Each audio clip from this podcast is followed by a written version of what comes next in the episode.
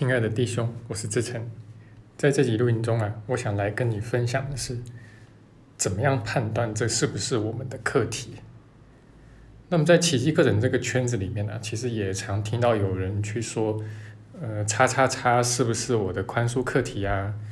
是还是不是啊？啊，但的确呢，呃，以奇迹课程的这个观念来说，如果什么事情发生，然后你没有感觉不平安的话，那这个事情就不是你的宽恕课题。理论上是这样子啦，不过实际上呢，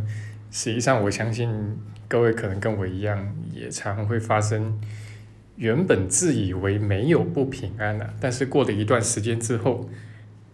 啊，可能小我跑出来啦，或者说你的觉察力变强啦，或者小我投射的一个目标转移啦，所以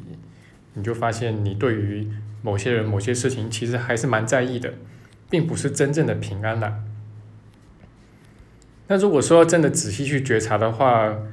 可能会发现几乎没有什么不是我们的宽恕课题啊！啊，因为似乎没有什么真的有什么人、什么事，你敢拍着胸脯去说，哦，这个我是百分之百的平安的，没有一丝的恐惧啊，没有一丝的欲望或者是抓取。因为任何事情啊，其实我们只要往底层去仔细的去觉察，去想一想，去诚实的面对，都会发现几乎都有一些不平安，都有一些的抓取，或者有一些欲望等等。那这个其实也很正常的，因为其实所有的幻象都是一体相通的，也没有分大小，幻象就是幻象，而且底下呢，其实也都共享着。是同一个小我的思想体系。那么今天小我会把这个不平安、把这些分裂啊、愤怒啊、恐惧啊、定罪啊投射给 A、B、C。那明天的话，它就有可能会转移阵地嘛，会再投射给 D、E、F，啊，投射给更多的或者不同的一些人事物啊。但其实都还是同一个小我嘛，所以奇迹才不断的去强调说，其实形式并不是很重要。那后来我也学乖了，我从来不会去讲说，哎，什么什么人，什么什么事情一定不是我的课题，等等，或者我对什么东西就一定没有欲望之类的。好，通常讲了这个话之后啊，就很容易会破功了。OK，那么所以这些啊都是很正常的一个现象，只要你有小我在的话，其实应该不会有任何一天是没有功课要做的。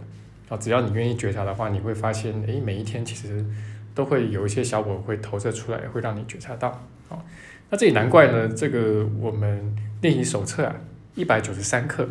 它这个标题就说啊，所有的事物，啊，注意是所有的事物啊，都是上主给我们安排的一个学习的课题啊。啊，当然就是学习宽恕的课题啊。那么，当然我们也知道说。按奇迹课程来说，圣灵会给我们安排各式各样的一个各种各样的宽恕课题啊。那甚至有些同学不明就里的时候，还会觉得有一种受害感，特别是在刚开始学习的时候啊，因为你会跟圣灵去哭诉啊，就怎么给我安排这么难的课题啊？啊，怎么给我这么大的一个痛苦啊？OK，但是这个其实只是小我的一个错觉啦。啊因为严格说来呢，其实任何的事情来到我们面前的人事物，都是我们的心灵去营造出来的，啊，都是我们的心灵给自己要来的。但是你愿意在这些事情上面去投射小我，因此而感觉到非常受苦、受害、受难啊，那但这也是我们自己的选择啊，啊，并不是圣灵就是违反我们的心愿强加给我们的。那所谓圣灵安排课题，是说。就着这些我们自己要来的人事物，如果我们愿意转换眼光的话，好，至少部分的能够转成圣灵的眼光的话，那么你就会看出这些其实都是宽恕的课题，无一例外。而且无一例外的，你愿意宽恕过去，你一定可以享受到平安，然后享受到上天给你的礼物。啊，这就是我们前面那个录音所讲的所谓的最好的安排啊，他会给你安排最合适你的课题啊，你会发现这些课题的安排其实都是你目前最合适你情况的，啊，你最需要去面对的，好，这个是所谓最好的安排，最合适的课题。OK，那么这个呢是完全不用你去操心的，你什么也不用做，啊，这个圣灵智慧给你这些所谓最好的安排。那就算是你跑到深山里面去独居，呃，课题还是会找上门来的，哈，所以你完全不用担心啊，就是你如果离群所居的话，没有人际碰撞，是不是就没有课题了？其实完全不会有这种问题。比如说前两年呢，我就有经验跑到山里面去避静嘛。就差不多是一个礼拜左右的时间，那结果有一天晚上呢，哎，这个就在房子里面啊，发现了有一条蛇在地板上面，然后就吓了一跳，然后就发现嗯我果然还是一具身体啊，好吧，那这个就是我当天至少当天晚上的宽恕课题啊，他依然会找上门来。OK，那么我也曾经在多年前遇过一位仁兄啊，然后。呃，他认为这个圣灵为他安排的课题啊不够看，太简单了啊，他他要为自己来安排课题啊，他要这个明知山有虎，偏向虎山行。那你说这个人表面上看起来很精进嘛，但是其实是越俎代庖了啊，因为在他的想法里面呢，就是安排课题的不是圣灵，而是他自己啊，他要取代圣灵的。这个位阶啊，他认为圣灵给他安排的不够看啊，他认为圣灵的智慧还不如他，他更有智慧，他可以学得更快一些。但是其实这个反而是在开倒车了啊，这个正是小我的心思，因为小我的心思啊，就是想要取代圣灵，取代上主啊，所以其实当他刻意这么做的时候，反而更深的掉入到小我里面去了。那再说呢，奇迹没有难易之分，这句话大家都听过。其实讲白话一点，就是说，你所遇到的一切课题，不论乍看上去这课题是大是小，其实根本就没有大小课题的分别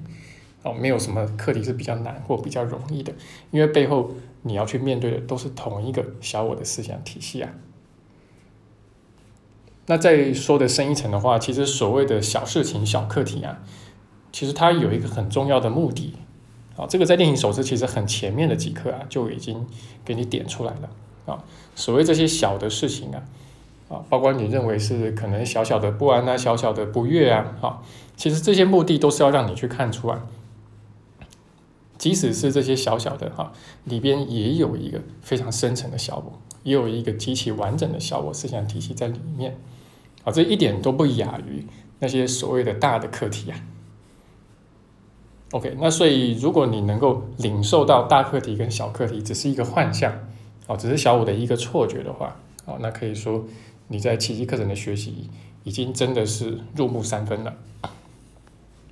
好，那么总结来说呢，我们不用费心去安排什么课题，因为那个本来就是圣灵的工作，